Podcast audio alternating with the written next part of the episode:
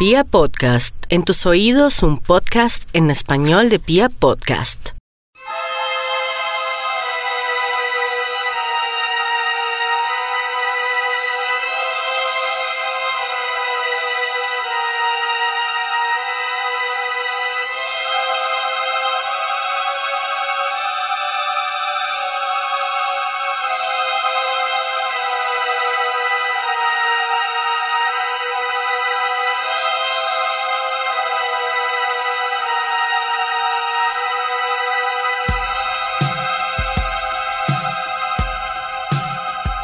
Siempre he considerado que las manifestaciones artísticas y las expresiones creativas son lo que nos separa a los humanos del reino animal.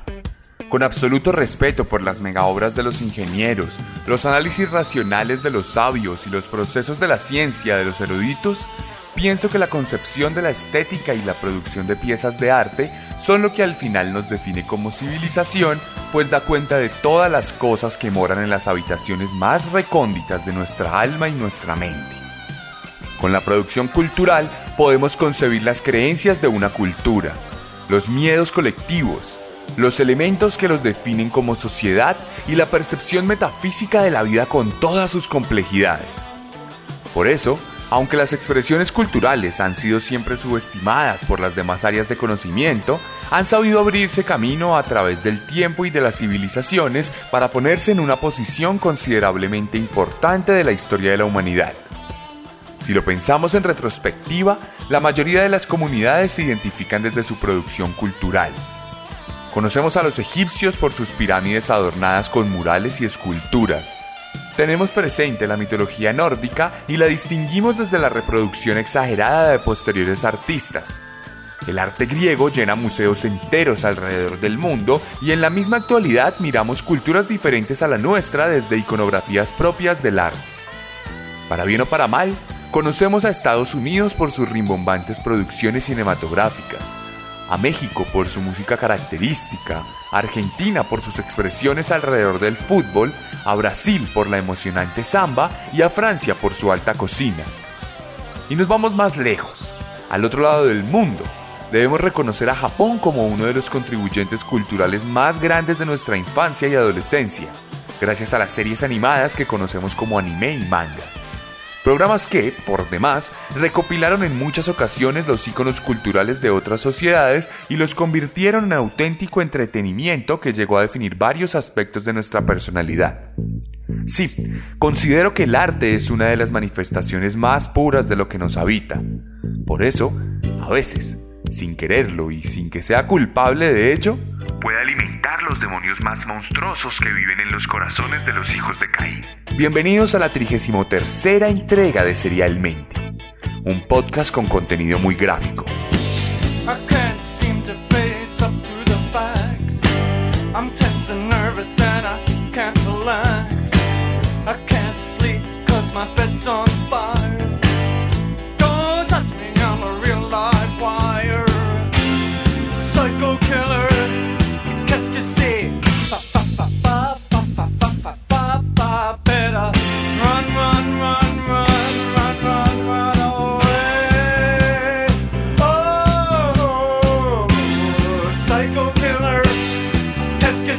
Hoy, por primera vez en la historia de Serialmente, nos trasladamos al otro lado del mundo.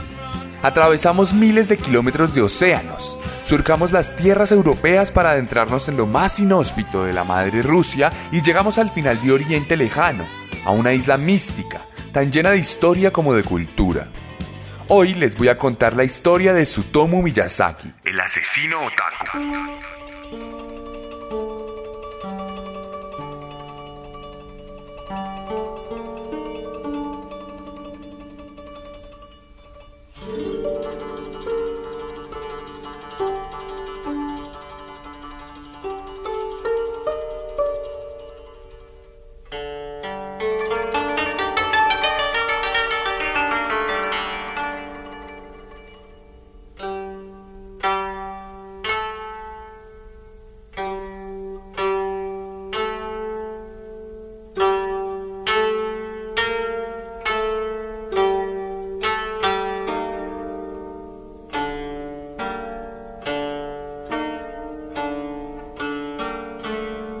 Y como pudieron intuirlo en la introducción, esta vez nos trasladamos a Japón, uno de los países más relevantes en la historia de la humanidad.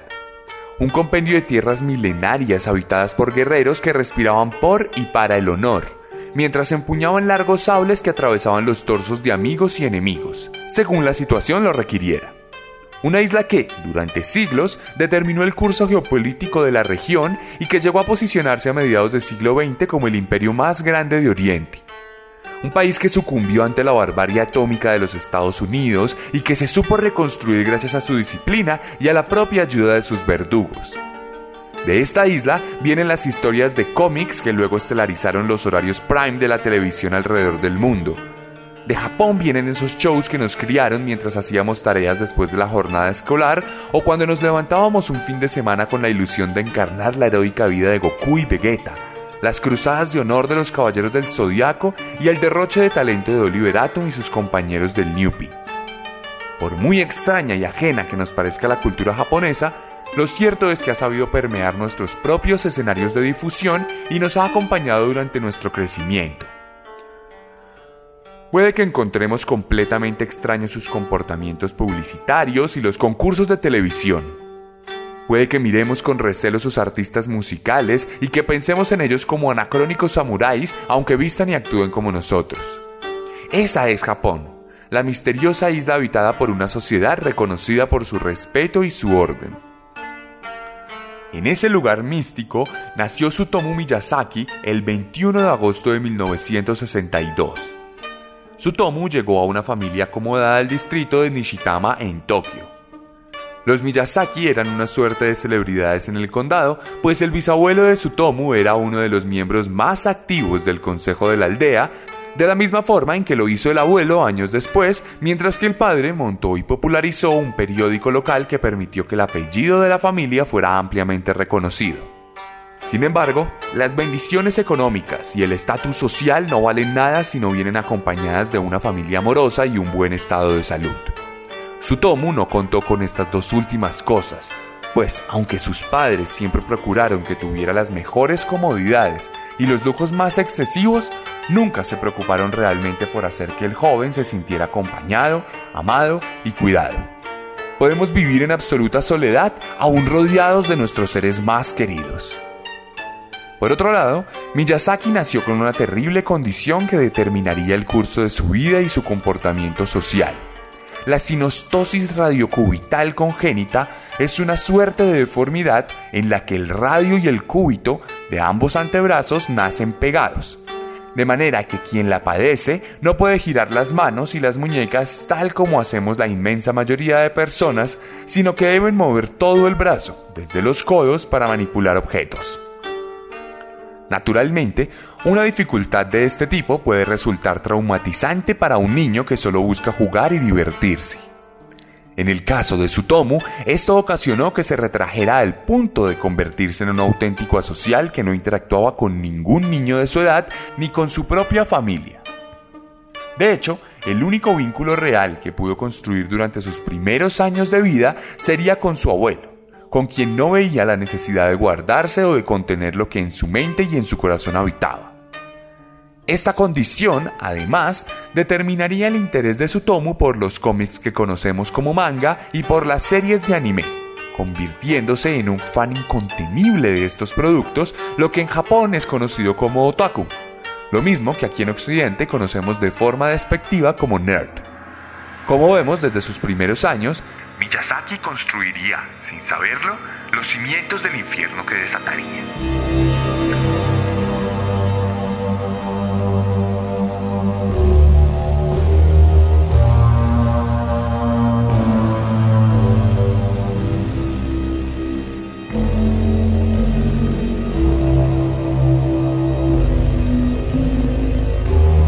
Como pasa con todo aquel que es diferente a los ojos de los demás, Sutomu Miyazaki fue víctima recurrente del bullying en la escuela. La particularidad de sus manos fue suficiente para que los grupos del colegio lo separaran, se burlaran de él y lo rechazaran de cualquier actividad social.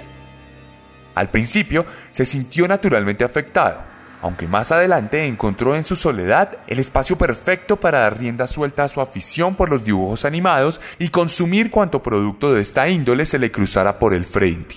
Por otro lado, en temas académicos, Miyazaki fluctuó en diferentes rendimientos. En ocasiones era un estudiante modelo, mientras que otros días se comportaba como un alumno del montón.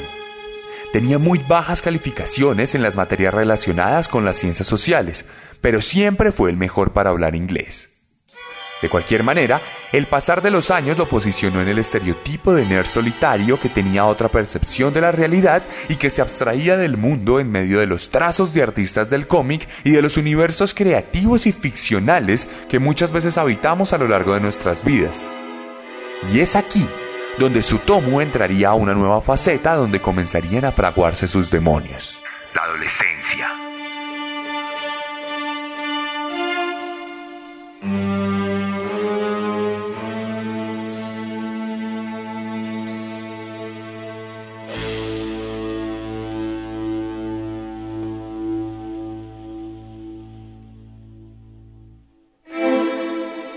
Cuando entramos a ese momento de nuestras vidas en que las hormonas se despiertan y comienzan a secretar lo más hórrido de nuestros instintos, dejamos de entender nuestra existencia como un juego y comenzamos a contemplar la infinita cantidad de miseria que podemos llegar a experimentar por cuenta de las vicisitudes de la vida, las inseguridades de nuestra mente y la crueldad de quienes nos rodean.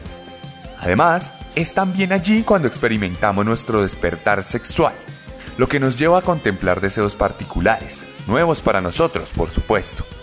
Las personas de nuestro sexo opuesto dejan de ser simples entes del salón de clase y si nuestras preferencias son distintas a lo que la sociedad considera común, el calvario se multiplica por mil. Aquí, toda la soledad que había construido Miyazaki comenzó a pasarle factura en el momento que se vio imposibilitado para construir cualquier tipo de relación e incluso interacción con cualquier mujer de la escuela.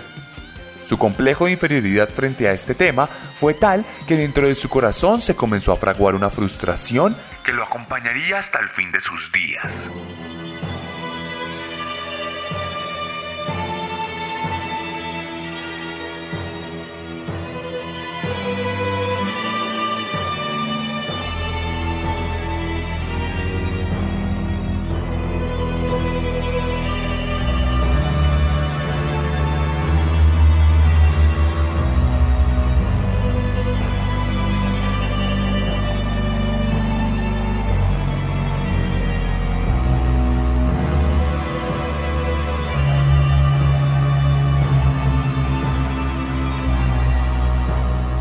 Medida que los años avanzaban, Sutomu se hacía cada vez más mediocre en las labores del colegio. Pasó de ser uno de los que resaltaba a ocupar los puestos más bajos dentro del escalafón de estudiantes. Esto desencadenó en el hecho de que cambiaría sus aspiraciones profesionales a medida que se acercaba al ingreso universitario. Cuando se presentó para estudiar lenguas, su puntaje fue tan bajo que decidió no volver a aplicar y se dedicó a estudiar cursos cortos de fotografía y artes gráficas, logrando graduarse como técnico sin pena ni gloria. Durante estas épocas continuó siendo un outsider solitario que más allá de sus gustos peculiares y su comportamiento completamente asocial, no demostró algún tipo de conducta psicópata en particular. Los días pasaron y el joven de la reconocida familia se convirtió en uno de los productores de una imprenta de la ciudad cuyo dueño era uno de los amigos de su padre. Allí trabajó durante un tiempo considerable, optimizó el uso de la cámara fotográfica como herramienta y terminó de concebir la miseria de su vida que solo era combatida con contenidos de manga y anime. Su sueldo era tan bajo que volvió a vivir donde sus padres y comenzó a compartir habitación con su hermano. Parecía que a cada minuto peso insoportable de la vida era cada vez más sepulcral. De hecho, más adelante diría que durante todos estos años lo único que contemplaba realmente era el suicidio, pues aunque vivía completamente cómodo entre sus lujos, al punto de que su padre le regaló un coche Nissan de cumpleaños, la verdad es que se seguía sintiendo tan solo y tan rechazado como cuando se dio cuenta que nunca podría mover libremente las muñecas de sus manos. La oscuridad se cernió sobre las toldas Miyazaki y los demonios que se habían fraguado en silencio. comenzaron a salir a la luz en cuanto el apetito sexual del joven se hizo incontrolable en la medida que, Dada su falta de confianza y sus complejos, jamás coincidió con ninguna mujer, de manera que los impulsos sexuales se convirtieron en fantasías no cumplidas, aberraciones que tomaron las riendas de una mente frágil y construyeron fetiches que suelen quedar guardados en el baúl más recóndito de las recámaras de nuestra alma. Por esta época de su vida, Sutomu comenzó a consumir pornografía de forma asidua. Practicaba de forma constante sesiones masturbatorias en la privacidad de su habitación, con tal intensidad que con el tiempo los contenidos se hicieron insuficientes y comenzó a explorar la posibilidad de crear su propio porno, asistiendo a partidos de tenis y tomando fotografías indebidas de las atletas y del público asistente. Entonces llegaríamos al mayor escenario de aberración posible cuando no contento con el consumo desmedido del sexo prefabricado, comenzó a frecuentar sitios prohibidos de pornografía infantil en los cuales descubrió su fascinación por los infantes, probablemente debido a su pequeño tamaño que facilitaba que su complejo de inferioridad desapareciera por lo menos durante un tiempo suficiente para lograr altísimos niveles de excitación. La receta de maldad estaba a punto de ser completada y solo faltaría un ingrediente para terminar el suculento plato.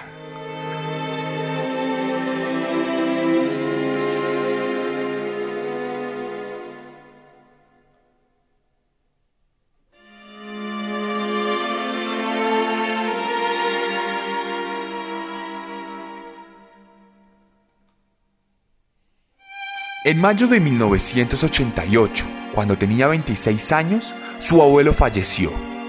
Como bien lo dijimos al principio del relato, este hombre era la única figura con la que Sutomu habría logrado entablar algún tipo de relación honesta y duradera. Nadie en el mundo lo había tratado con tanto amor y respeto. Nadie en el mundo lo había sentido más allá de sus deformidades físicas y mentales. Cuando el abuelo murió, el último rastro de humanidad del joven se esfumó al tiempo que el cuerpo de su ancestro se convertía en cenizas.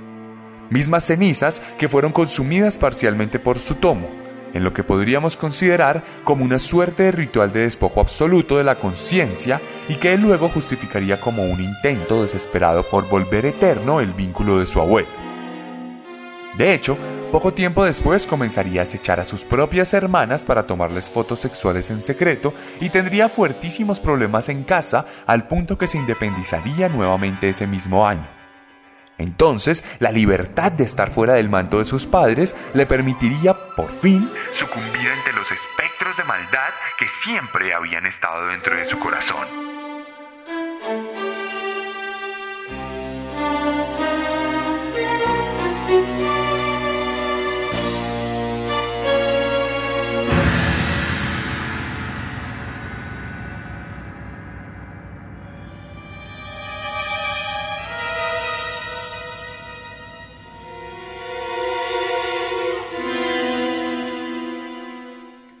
Mari Kono salió de su casa a las 3 de la tarde del 22 de agosto de 1988.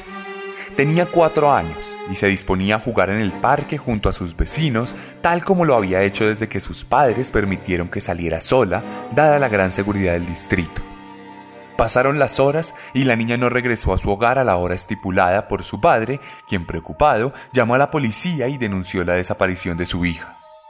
Sin embargo, en el mismo instante en que se llevaba a cabo la llamada, en las marañas más oscuras de un bosque a 50 kilómetros del parque del barrio, la pequeña Mari era estrangulada hasta morir. Su tomo la había abordado en su Nissan y se la había llevado a un parque nacional, donde luego de esconderle entre los árboles, la asfixió con sus manos defectuosas y la desnudó completamente. El impulso inicial de este asesinato tuvo que ver con los traumas infantiles de Miyazaki, quien se sintió identificado con la imagen solitaria de la niña, por lo que quiso poseerla para siempre a través de la muerte. La policía reportó a la niña como desaparecida, pues no lograron encontrar el cuerpo. La búsqueda tomó recursos inconmensurables y los papás nunca perdieron la esperanza. La suerte de la niña no sería revelada hasta que el mismo Miyazaki confesara el crimen meses después. El infierno de cualquier padre había llegado a Japón.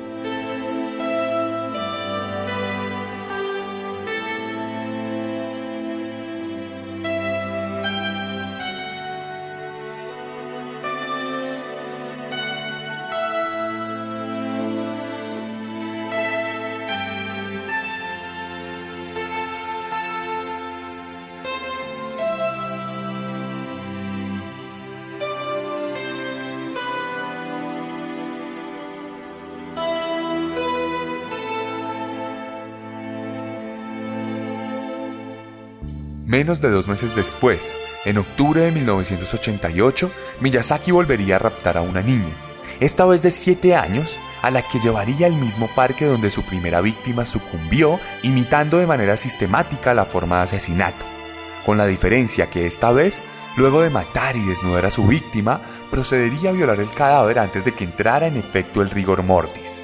El cuerpo de la pequeña Masami Yoshizawa fue dejado a tan solo 100 metros de donde Mari Kono descansaba para siempre.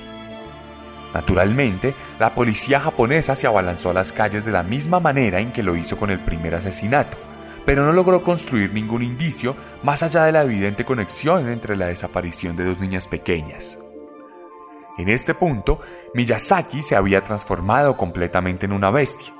Durante todo su proceso de autodestrucción, llegó a matar animales sin ningún tipo de remordimiento y construyó una realidad paralela en la que él era un personaje de historieta cuyos asesinatos no eran más que aventuras propias de una épica historia de manga.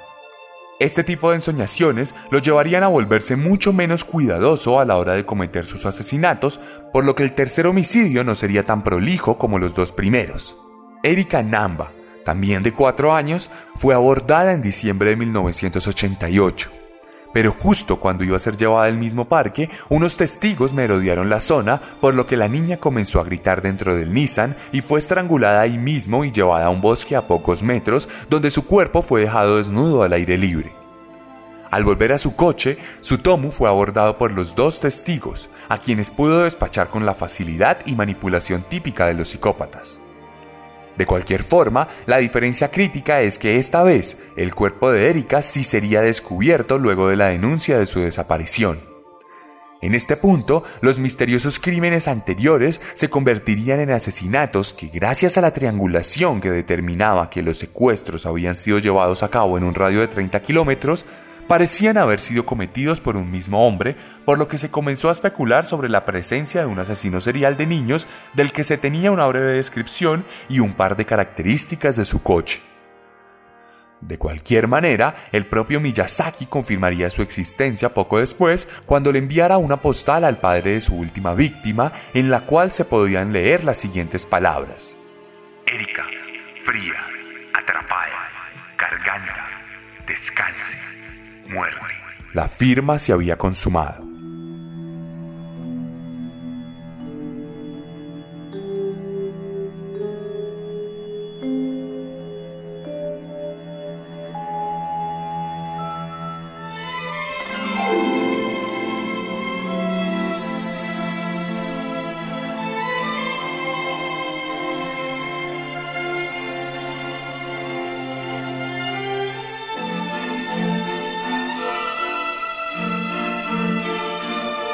Pasarían alrededor de seis meses sin que su tomo volviera a matar. La investigación nunca llevó a nada y pronto dejó de ser cubierta por los medios. Sin embargo, el olvido no es algo con lo que un asesino serial se sienta muy cómodo, razón por la cual Miyazaki procuró mantenerse vigente a pesar de no seguir matando. Durante varios días, las casas de las familias de las víctimas recibieron llamadas constantes al teléfono solo para que al contestar al otro lado del auricular se escuchara un profundo silencio. Así, durante 20 minutos al día, los teléfonos de las casas sonaban para luego guardar silencio. Por otro lado, a la casa de Maricono llegaría una caja que contenía las cenizas de la niña fallecida, 10 de sus dientes, restos de algunos huesos y las prendas de vestir que la pequeña llevaba el día de su muerte. Encima de todo, una postal con las siguientes palabras. Mari, huesos, cremada, investigar, probar. Aunque todo parecía apuntar a lo obvio, los estudios de medicina forense no fueron lo suficientemente precisos y determinaron inicialmente que no se trataba de Mari y que podía tratarse de un embaucador que se aprovechó de la situación inescrupulosamente. Aunque poco después se aclararía todo y se confirmaría que sí se trataba de Mari, esas pocas horas de incertidumbre fueron suficientes para desatar la ira de Miyazaki, quien se sentó a escribir una carta de tres páginas, la cual envió a la policía, en donde relataba detenidamente los hechos. Puse la caja de cartón con los restos de Mari enfrente de su casa. Hice todo, desde el inicio del incidente con Mari hasta el final. Vi la conferencia de prensa de la policía donde dijeron que los restos no eran de Mari Frente a las cámaras, su madre dijo que el reporte le había dado nuevas esperanzas de que Mari estuviera viva. Yo sabía, entonces, que tenía que escribir esta confesión anónima, de manera que la madre de Mari no siguiera teniendo esperanzas en vano. Lo digo de nuevo, los restos son de Mari.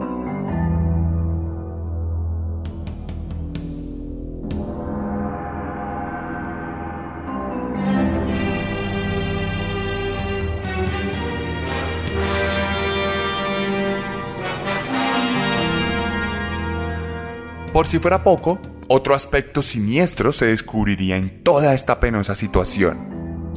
Los pies y las manos de Mari no se encontraban dentro de las cenizas y los huesos de la caja. Esto desataría la histeria y la tristeza profunda de su madre, quien pediría públicamente ante las cámaras que el asesino le devolviera estas partes del cuerpo, pues su hija en el cielo no podría caminar ni comer. Pero la pesadilla no terminaría ahí.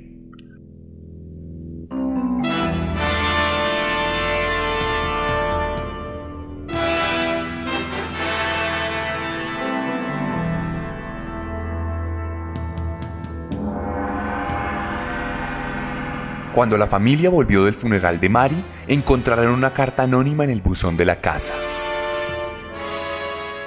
Antes de que me diera cuenta, el cadáver de la niña se había puesto tieso. Intenté cruzar sus manos sobre su pecho, pero no se doblaron. Rápidamente el cuerpo adquiere puntos rojos por todos lados.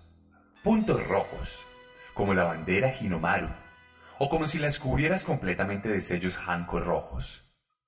Después de un rato, el cuerpo descubierto con marcas de tensión. Antes estaba muy rígido, pero ahora se siente como si estuviera lleno de agua. Y huele, ah, cómo huele, como nada de lo que hubiese olido alguna vez en el mundo entero. La degradación de la cordura de Miyazaki ya había tocado todos los límites de su comportamiento.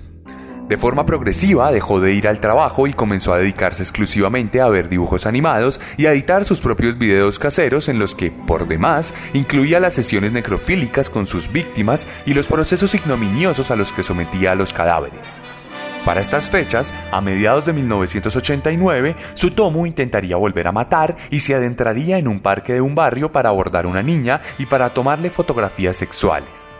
Sin embargo, la comunidad, alertada por la presencia de un asesino serial, lo perseguiría sin poderlo capturar. Esta descarga de miedo y adrenalina no detendría a Miyazaki, quien volvería a intentar matar cinco días después. Esta vez con éxito.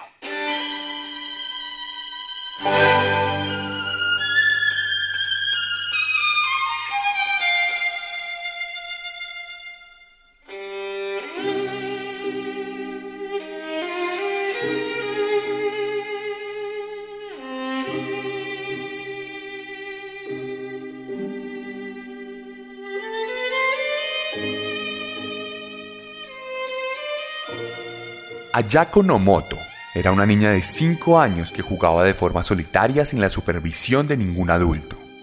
Esta oportunidad fue aprovechada por Sutomu, quien comenzó a tomarle fotografías para ganarse su confianza. Poco después logró convencerla de que la acompañara al coche para tomar unas fotos mejores allí. Adentro, la niña hizo un comentario sobre las manos deformes del hombre, lo que desató su ira impulsiva, ahorcando en el mismo instante a la pequeña hasta matarla. Acto seguido, amarró su cuerpo, lo envolvió en una sábana y lo guardó en el baúl. Luego de parar en la tienda de video, se dirigió a su casa solitaria y se dispuso a grabar parte por parte las distintas zonas del cuerpo de la niña, haciendo énfasis en sus genitales. Luego se masturbó frente al cuerpo mientras seguía grabando toda la situación. La escena grotesca terminó con Miyazaki amarrando las extremidades del cuerpo con nylon y tapándolo con una sábana. Pasarían dos días y el cadáver de la niña comenzaba a pudrirse, por lo que su olor se haría insoportable. Sutomu decidió entonces descuartizarlo y repartir sus partes alrededor de la ciudad, dejando su torso en el baño de un cementerio y su cabeza al interior de un bosque. Sin embargo, resolvería quedarse con las manos, las cuales cocinó en el patio trasero de su casa y se comió sin ningún tipo de pudor, como si de cualquier trozo de carne se tratara. Todo esto un esfuerzo inútil, pues la policía descubriría el torso y le bastaría para identificar el cadáver de la niña, sumando oficialmente otro asesinato a la cuenta de Miyazaki, quien ahora veía cómo el cerco comenzaba a cerrarse sobre él. De cualquier forma, a pesar de la fuerte búsqueda de las autoridades, sería un civil el que terminaría con la carrera de muerte de uno de los peores asesinos seriales en la historia de Japón.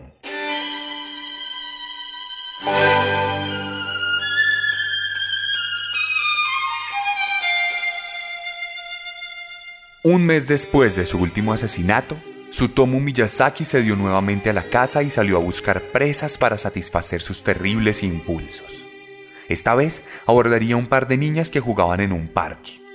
Ambas se vieron intimidadas por su figura y sintieron miedo, pues esta vez sus padres les habían advertido de no hablar con extraños.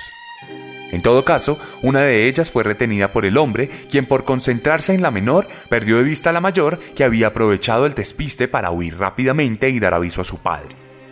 La persecución empezó de inmediato y cuando el papá llegó al lugar de los hechos, se encontró a Miyazaki tomándole fotos a la niña desnuda, apuntando el lente de su cámara dentro de sus piernas. Piensen por un segundo cómo sería su reacción si estuvieran en la posición del padre. En este caso, la reducción fue brutal y Sutomu terminó golpeado en el piso. Sin embargo, supo liberarse y se lanzó sobre el río del parque para escapar sin dejar rastro alguno.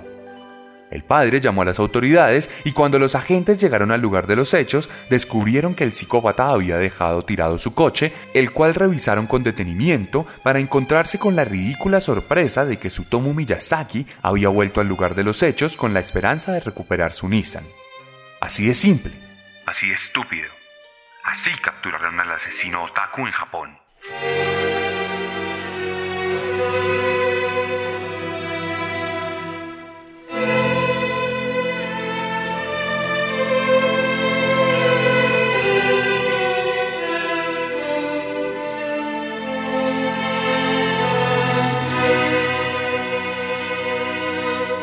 Miyazaki fue acusado de forzar a un niño a realizar actos indecentes, un crimen suficiente para valerle la detención inmediata. Pasó varios días y noches sometido a fuertes tratos y manipulaciones psicológicas para quebrarle, algo que lograrían 17 días después cuando por fin decidiera confesar los cuatro crímenes que había perpetrado. El hombre facilitó la ubicación de los restos de cada niña e informó sobre la existencia de una bodega donde guardaba más de 6.000 cintas de películas, animes, series y por supuesto sus filmes siniestros con sus víctimas. Incluso los restos óseos de los pies y las manos de Mari fueron devueltos a sus padres, por lo que la pequeña ya podía caminar y comer en el cielo, dándole un poco de paz a sus padres. Los psiquiatras determinaron que Miyazaki tenía un clarísimo cuadro de personalidad múltiple con esquizofrenia avanzada. No obstante, era perfectamente claro que sabía lo que hacía y entendía la ilegalidad de los asesinatos cometidos. El padre de Sutomo, por su lado, declaró públicamente que no pagaría la defensa de su hijo por considerarlo una ofensa a las víctimas. De hecho, sería tanta su vergüenza respecto a los acontecimientos que resolvería suicidarse lanzándose de un edificio. La popularidad del caso le permitió a Miyazaki contratar gratuitamente a dos abogados que estaban dispuestos a defenderlo para evitar que fuera condenado a muerte. Una pena con la que los litigantes se mostraban totalmente en desacuerdo. Ningún esfuerzo fue suficiente, pues poco tiempo después, Sutomu Miyazaki fue condenado a morir en la horca. Ninguna apelación valió y el hombre fue enviado a una suerte de corredor de la muerte en el que pasó más de 15 años luchando infructuosamente para que su pena fuera conmutada a cadena perpetua. De cualquier manera, todos estos años los pasó feliz y tranquilo, viendo series anime todo el día en una pequeña televisión y leyendo cómics que le eran enviados desde afuera. En 2008, luego de que se ratificara su condena, fue llevado al patíbulo y allí murió asfixiado, tal como sus víctimas. Pero esta vez a manos del Estado japonés. Tenía 45 años.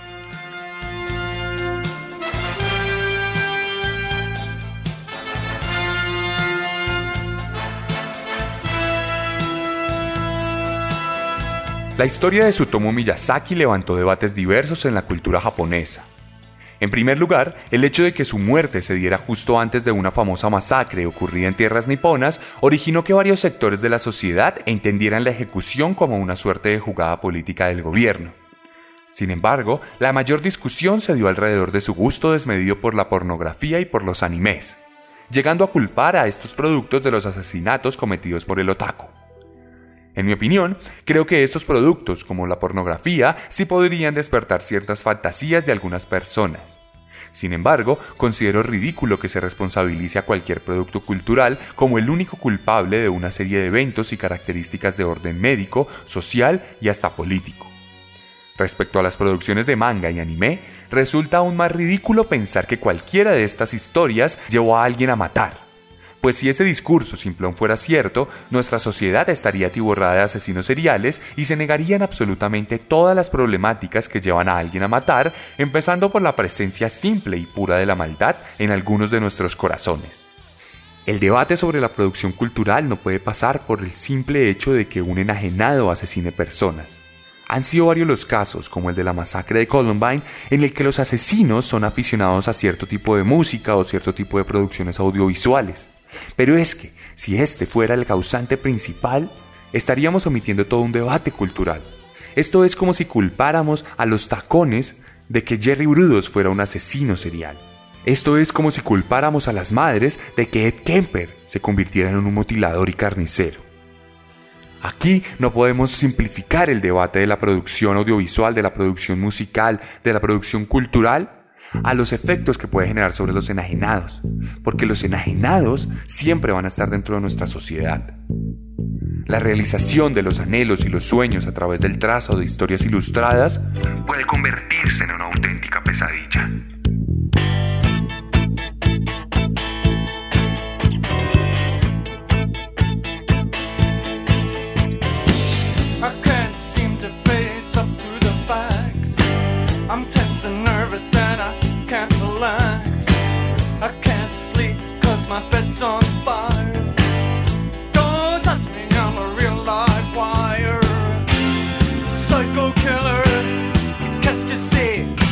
Y esta fue la historia de Sutomu Miyazaki, la trigésima tercera entrega de Serialmente en Pia Podcast. Si quieren ver algunas imágenes de este asesino, pueden pasarse por mi Instagram, arroba elarracadas, arroba raya al piso, raya al piso, arracadas. Y allí pueden revisar los highlights.